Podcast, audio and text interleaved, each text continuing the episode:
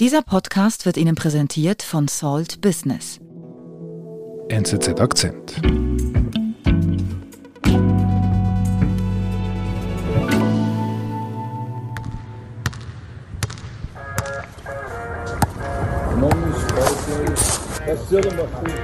Ulrich, du hast dir ein Video mitgebracht. Hier spielen Männer Basketball. Ich dachte, wir sprechen über die Türkei, über Präsident Erdogan. Ja, einer von diesen Männern ist Erdogan. Also der, der besonders viele Körbe wirft, treffsicher jeden Ball versenkt. Er sieht nicht besonders dynamisch dabei aus, aber er trifft immer noch. Aber er spielt, also das ist ein Video und da spielt Erdogan Basketball. Genau, also Erdogan spielt Basketball mit seinen Beratern und Ministern. Und ja, ganz zufällig ist es nicht, dass die Staatsmedien äh, dieses Video verbreitet haben, sondern zumindest geht man davon aus, dass es gezielt verbreitet wurde, um zu zeigen, dass Erdogan vor allen Dingen, dass er gesund und fit ist und wirklich noch Herr der Lage. Mhm. Eine Sportskanone. Ist das so? Also ist er fit und munter? Also die Frage stellt sich eben, wie gesund er eigentlich noch ist, wie fit er noch ist, wie sehr er die Dinge wirklich noch unter Kontrolle hat. Also in den Tagen vor dem Video, wo er Basketball spielt, gab es einen Auftritt, wo er bei seiner eigenen Rede eingeschlafen ist. Es gab auch einen Auftritt, wo er unkontrolliert zitterte und das nicht wieder unter Kontrolle kriegte. Insofern stellt sich ein bisschen schon die Frage, wie gesund, wie fit und wie sehr er die Lage eigentlich noch im Griff hat und auch wie rational er eigentlich noch heute handelt.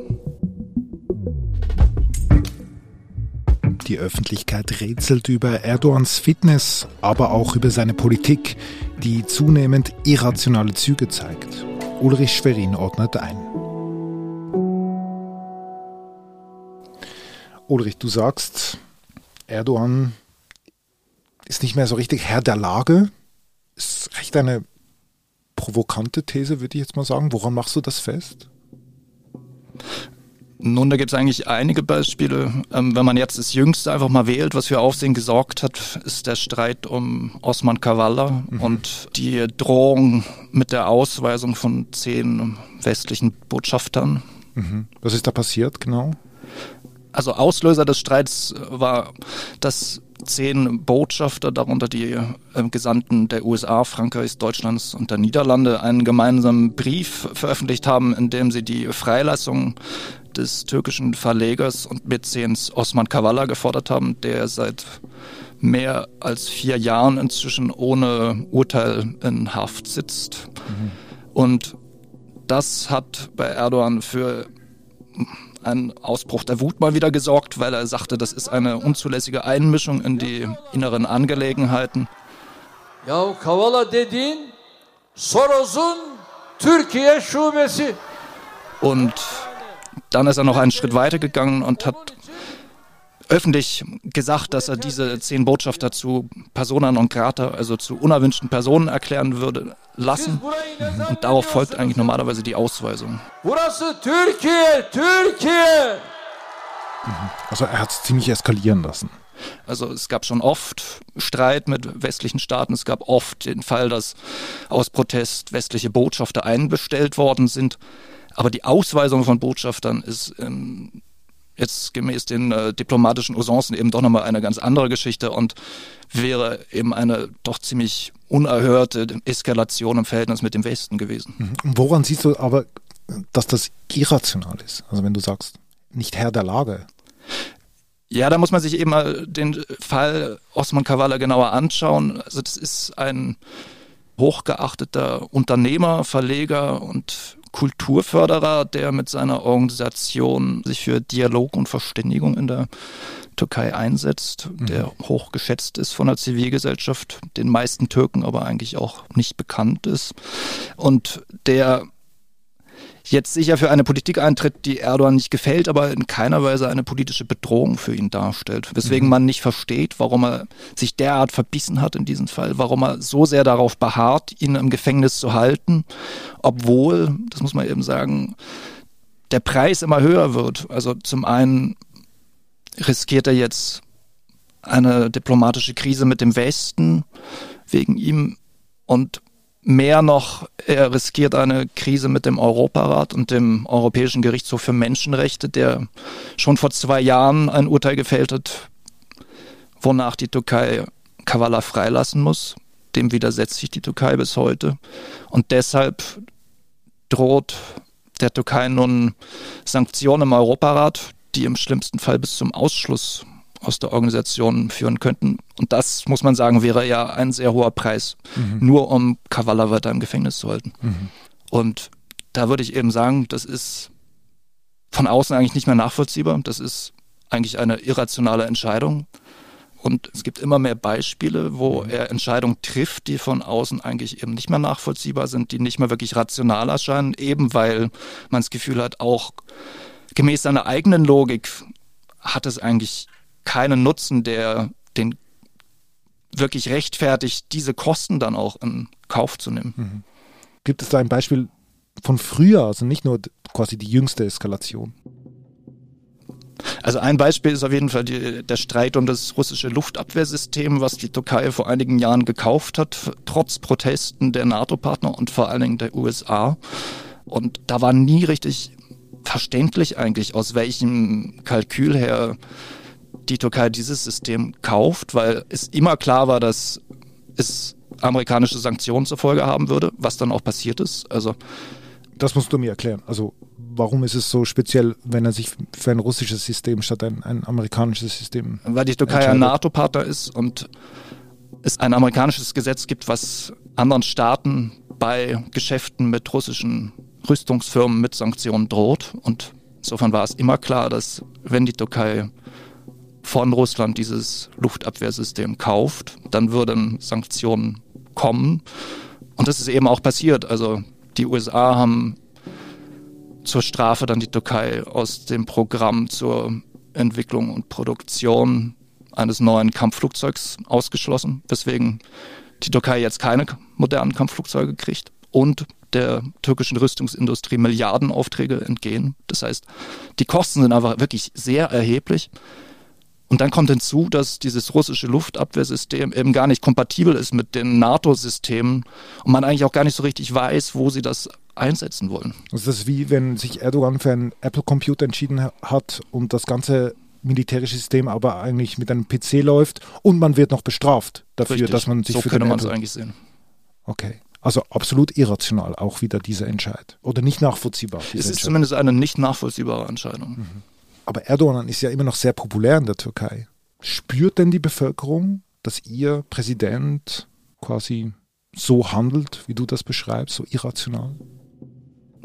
Doch, das hat durchaus einen Effekt. Also der Streit jetzt um die Ausweisung der Botschaft hat sich sehr direkt niedergeschlagen im Währungskurs. Und da sind wir bei einem anderen Punkt der Zinspolitik, wo man sich eben auch fragt, eigentlich, wie rational Erdogan noch handelt. Er vertritt ja seit Jahren die unorthodoxe Theorie, dass eine Senkung der Zinsen zu einer Senkung der Inflation führt. Also eigentlich alle Volkswirtschaftler sind der gegenteiligen Ansicht. Er hält aber trotzdem daran fest. Er sagt, Zinsen sind ein Instrument der Ausbeutung und die Mutter allen Übels, wie er es mal formuliert hat. Mhm. Deshalb will er Zinsen senken. Aber es ist eigentlich klar eben, dass gemäß der orthodoxen volkswirtschaftlichen Lehre niedrige Zinsen zu höherer Inflation führen. Und, und haben die Leute das auch gespürt? Und das spüren sie sehr unmittelbar. Also über Jahre war der, der Währungskurs eigentlich relativ stabil in der Türkei bei ungefähr drei Lira zum Dollar. Seit 2016 fällt der Kurs. Sie verliert immer mehr an Wert. Inzwischen sind wir fast bei 10 Lira zum Dollar. Und das wirkt sich natürlich sehr unmittelbar auf die Preisentwicklung auch in der Türkei aus, weil mhm. Damit verteuern sich Importe, also Öl und Gas in erster Linie und das wirkt sich natürlich dann auch auf viele andere Bereiche aus, wenn die Energiekosten steigen. Und das merkt man beim Einkaufen, das merkt man in allen Bereichen, das merkt jeder Türke und das ist seit Jahren ein sehr großes Thema, weil die Lohnentwicklung natürlich nicht mithält mit dem Preisanstieg und die Leute immer weniger Geld haben. Wir sind gleich zurück. Über 100.000. So viele Geschäftskunden in der Schweiz vertrauen bereits auf den ausgezeichneten Service und das sehr gute Netz von Salt Business. Erkundigen auch Sie sich nach dem passenden Mobilfunkangebot für Ihr Unternehmen.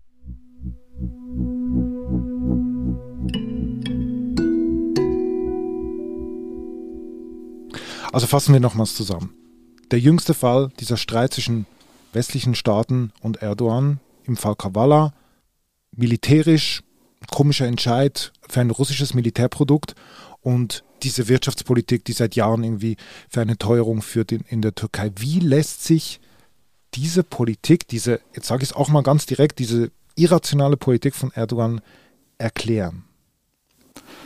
Ja, im Einzelnen lässt es sich eben gerade nicht erklären und eigentlich nicht nachvollziehen, aber man kann in gewisser Weise verstehen, wie es dazu kommt. Und das hat viel mit der Einführung des Präsidialsystems 2018 zu tun, die alle Macht in den Händen des Präsidenten, also von Erdogan, konzentriert hat. Also was ist da genau passiert? Ähm, es gab eine Verfassungsreform, die er durchgedrückt hat, die das Amt des Ministerpräsidenten abgeschafft und dem Präsidenten eigentlich quasi alle Befugnisse gegeben hat in der Exekutive. Zugleich wurde das Parlament geschwächt und hinzu kommt natürlich, dass die Presse als Kontrollinstanz seit Jahren eigentlich geschwächt worden ist und dann, dass die Unabhängigkeit der Justiz eigentlich nicht länger gewährt. Das heißt, der Präsident kann eben relativ unkontrolliert schalten und walten, wie er will. Das heißt, erklärt aber nicht, warum er irrational handelt. Er wurde einfach mächtiger.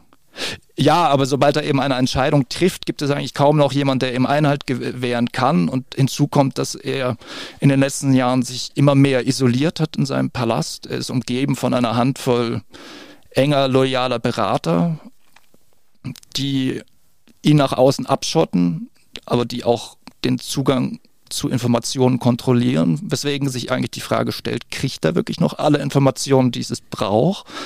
Und äh, es gibt immer weniger Kritik, die er zu hören bekommt. Es gibt immer weniger Widerworte. Und wenn er einmal eine Entscheidung getroffen hat, gibt es eigentlich kaum noch jemand, der ihn aufhalten kann. Also er lebt wie in, einer, in seiner eigenen Bubble. Ja, man hat das Gefühl, er lebt in einer Echokammer, wo ihm keiner mehr irgendwie Einheit gebietet, keiner widerspricht und keiner auch mal sagt, das funktioniert so nicht, was er da tut. Und es hat gefährliche Konsequenzen, was er plant. Und dann kommt hinzu, dass er schon immer ein Sturkopf war und Widerspruch eher dazu führt, dass er auf seiner Position beharrt und, glaube ich, auch immer mehr in so einem Verschwörungsdenken gefangen ist. Also gerade Kritik aus dem Ausland ist für ihn eigentlich immer schnell eine Verschwörung gegen die Türkei. Mhm. Das heißt, er ist immer weniger eigentlich für rationale Argumente auch erreichbar.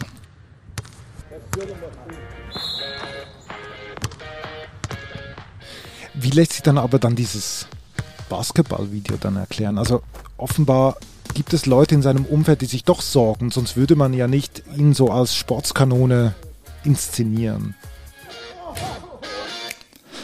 Also da er eben so zentral für dieses System ist, ist es natürlich auch wichtig, dass der Anschein gewahrt wird, dass er da die Kontrolle hat und die Dinge im Griff hat. Ähm, deswegen ist natürlich höchst problematisch ist, wenn der Eindruck in der Öffentlichkeit entsteht, dass er eigentlich nicht mehr so richtig Herr der Lage ist. Ähm, Aber gibt es diesen Eindruck jetzt in der Türkei? Also wird darüber so richtig diskutiert? Also richtig öffentlich wird natürlich nicht diskutiert, weil eben die Presse ja auch inzwischen sehr kontrolliert ist. Zugleich gibt es natürlich die sozialen Medien und, und dass der Präsident altert und dass er teilweise eben bei diesen Auftritten dann auch nicht mehr so richtig präsent ist, das fällt den Türken schon auf. Mhm. Wie soll denn jetzt der Westen damit umgehen? Das ist natürlich einerseits schwierig, wenn jemand für Außenstehende nicht mehr nachvollziehbar handelt, das dann auch vorherzusehen, was er tut. Zugleich ist es aber auch inzwischen bei Erdogan durchaus ein bisschen vorhersehbar, also dass er eben regelmäßig solche Krisen zu provozieren versucht, um damit dann irgendwie auch eine Mobilisierung im eigenen Land zu schaffen. Und in diesem Fall haben die Europäer eigentlich ganz äh, gut reagiert, indem sie ihn eigentlich haben ins Leere laufen lassen. Also, mhm. also man in diesem Fall meinst du im Fall Kavala jetzt gerade? Genau, also Erdogan hat mit der Ausweisung der Botschafter gedroht und der Westen hat einfach erstmal nichts gemacht. Er hat abgewartet und geschaut, ob Erdogan damit wirklich ernst macht und hat ihm damit dann auch ein bisschen Zeit gegeben, das nochmal zu überdenken. Und in dem Fall zumindest scheint es, dass seine Minister auf ihn eingeredet haben und ihn letztlich überzeugt haben, dass das eben keine gute Idee wäre, weil die Kosten eben sehr hoch gewesen wären und er eigentlich dabei nichts zu gewinnen hatte. Also das heißt, die Botschafter sind alle noch da? Die Botschafter sind da und die Krise ist erstmal beigelegt. Allerdings ist es nicht gelöst. Also es ist eigentlich nur aufgeschoben. Es ist klar, der Fall Kavala wird in wenigen Wochen erneut auf die Agenda kommen. Und die Türkei wird sich überlegen müssen, wie sie damit umgeht, weil wenn sie ihn nicht freilässt, dann droht eben der Ausschluss aus dem Europarat und das wäre von großem Nachteil für die Türkei.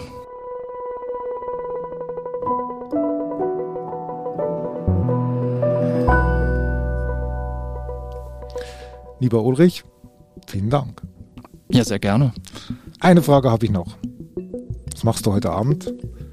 Heute Abend habe ich noch nichts vor. Sehr gut. Kommst du doch bitte ins Restaurant NZZ am Bellevue. Da nehmen wir nämlich heute Abend zwei Podcast-Gespräche live auf. Kommt doch bitte auch ins Restaurant NZZ am Bellevue.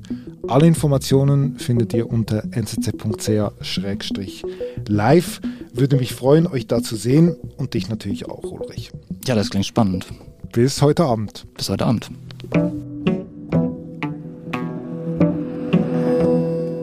Das war unser Akzent. Ich bin David Vogel. Bis bald.